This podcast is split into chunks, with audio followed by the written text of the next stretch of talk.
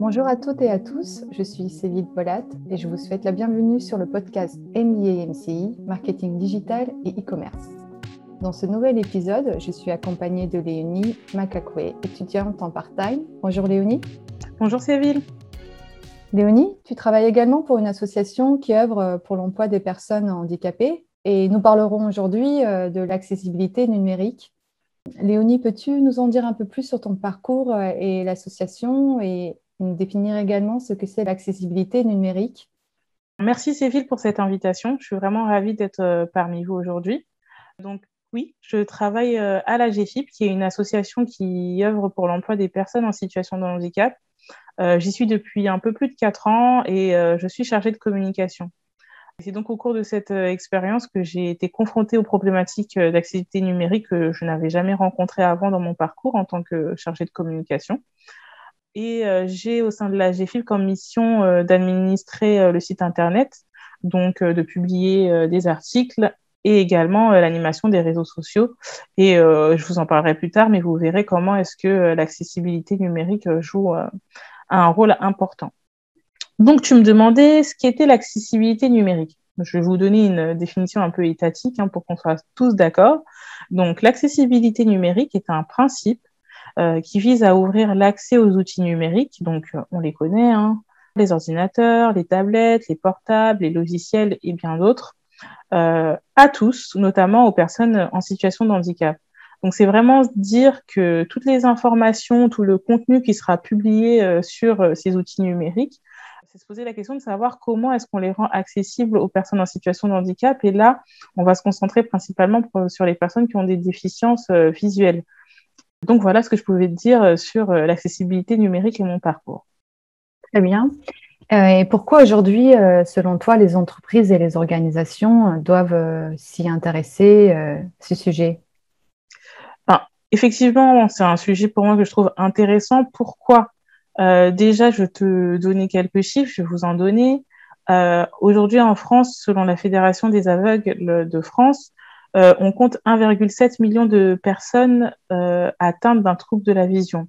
Donc, je pense que toutes ces personnes-là, 1,7 million de personnes, ces personnes ont droit euh, à avoir accès euh, à des, à, des informations en ligne. Et puis, on sait qu'on est dans une société qui est de plus en plus numérisée. On est presque où on évite euh, tout ce qui est papier, on veut passer au, 100% numérique.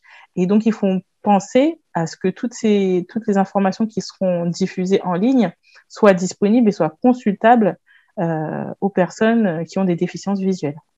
As-tu un chiffre euh, mondial? Euh, oui, oui, oui, j'ai bien fait mes recherches civiles et euh, là, on parle juste d'estimation hein, parce qu'on n'est pas en capacité d'avoir un, un, chiffre qui soit juste. Mais euh, dans le monde, il semblerait que 203 millions de personnes aient une déficience visuelle et parmi ces 203 millions de personnes, il y aurait 36 millions qui seraient aveugles. Donc, c'est une population qui est importante, comme tu le vois, et c'est une population à laquelle je pense il ne faudrait pas se fermer et surtout penser à leur mettre à disposition euh, tout ce que euh, les personnes qui ne sont pas en situation de handicap peuvent consulter.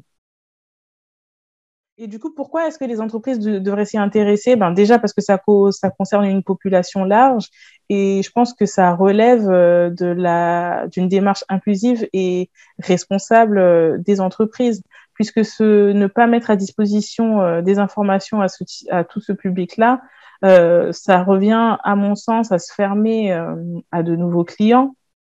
Euh, ça revient également à se fermer à de nouveaux talents pour les entreprises, à de nouvelles rencontres, à de nouveaux prestataires. Enfin, c'est tout, tout un champ de personnes auxquelles on se ferme pour l'entreprise.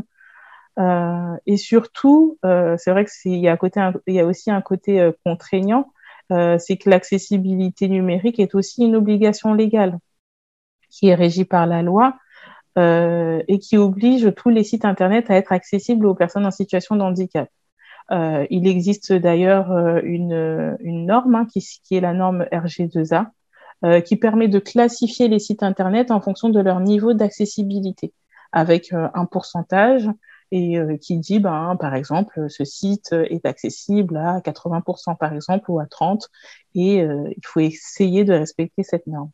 Dans quel cas es-tu confronté à cette problématique dans ton travail? Bah alors cette, cette problématique-là, moi j'y suis confrontée au quotidien.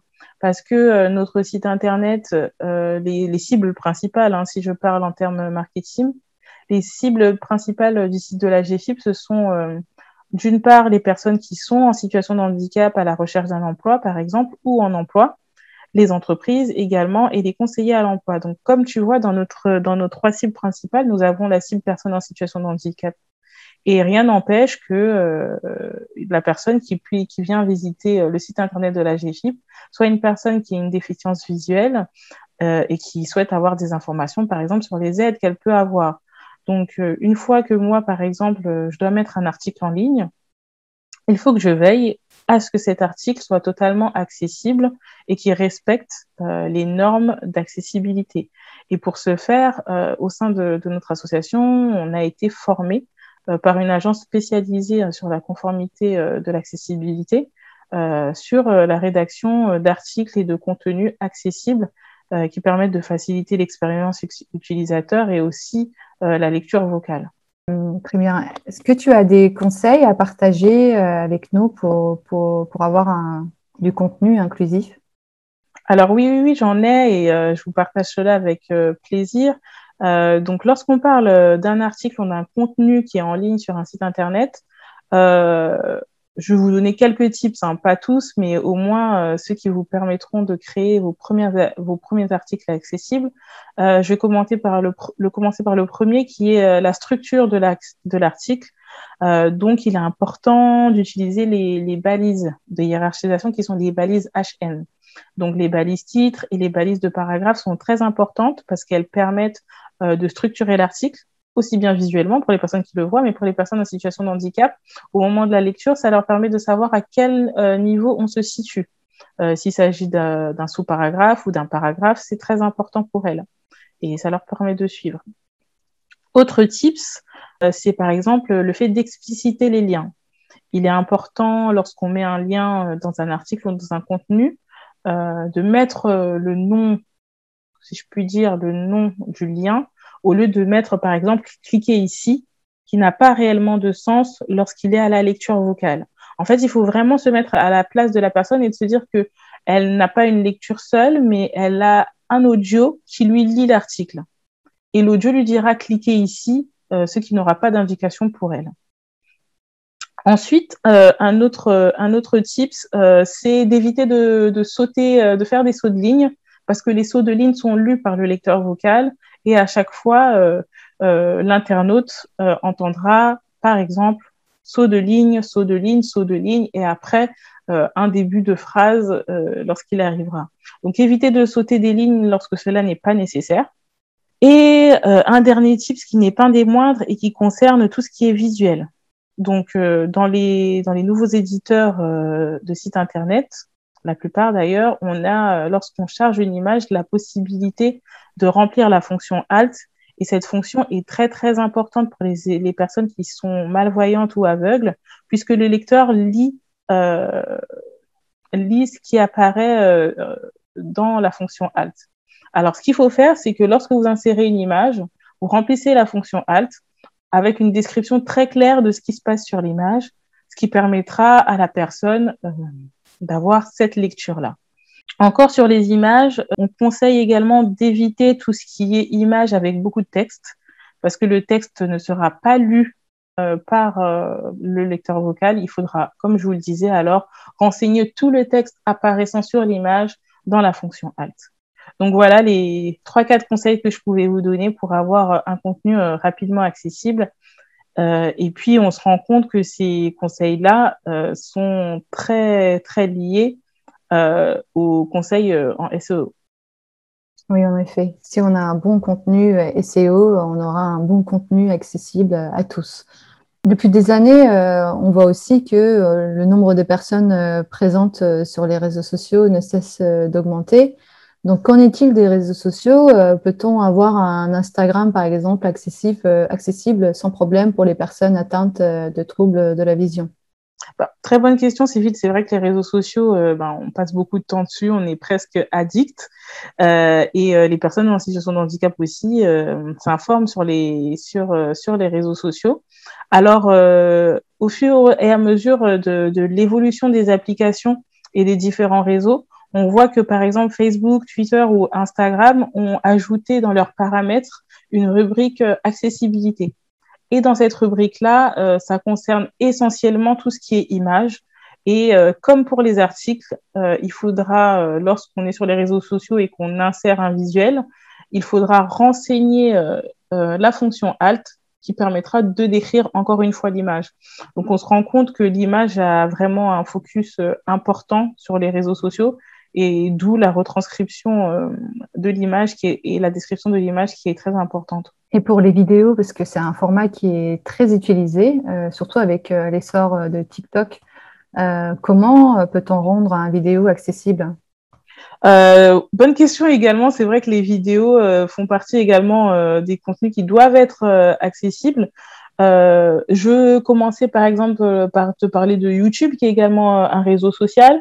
Donc sur YouTube, on voit que YouTube permet euh, d'avoir euh, tout ce qui est euh, des outils qui sont générés automatiquement. donc ça, ça permet de, de garantir l'accessibilité. Mais c'est vrai que les sous-titres générés automatiquement par YouTube ne sont pas toujours très fiables. de notre côté, à la GFIP, ce qu'on fait, c'est de toujours, lorsqu'on produit une vidéo, demander à l'entreprise avec laquelle on travaille de nous produire un fichier sous-titres dédié qui, euh, qui, euh, qui sera totalement euh, fiable et d'avoir également un fichier avec une transcription. Alors au cas où on met la vidéo sur notre site internet et que la personne ne peut pas lire la vidéo, n'a pas le temps de le lire, elle aura toujours à disposition la transcription complète de ce qui se dit dans la vidéo et ça, ça fait également partie des obligations légales. Tu m'as parlé également de TikTok. C'est vrai qu'il y, a un, qui est un réseau social qui est vraiment en vogue et qui a vu une un fort essor euh, pendant le confinement. Euh, je me suis renseignée parce que je me suis dit, ben, TikTok, qu'est-ce qui se passe? Donc, euh, TikTok, sur le site internet de TikTok, on nous parle des fonctions accessibilité à venir, mais elles ne sont pas encore en ligne. Donc, hâte de voir ce qui se prépare. Exactement, hâte de suivre donc euh, merci Léonie pour ces conseils et de nous avoir sensibilisés sur ce point. Est-ce que tu veux ajouter un dernier mot avant de se quitter? Alors, euh, un petit mot, oui, juste euh, pour clôturer. Ce que je dirais, c'est que moi, tout ce qui était question d'accessibilité numérique, je ne connaissais pas avant d'arriver à la GFIP. Et je me rends compte que ce sont des points vraiment importants et qu'en tant que futur talent que nous sommes, euh, il est important qu'on prenne euh, vraiment euh, conscience de ces questions et qu'on puisse les porter dans nos entreprises. Parfait, je suis bien d'accord. si vous avez aimé cet épisode, n'hésitez pas à vous abonner et à partager autour de vous. À très bientôt sur Podcast MBA MCI pour un nouvel épisode.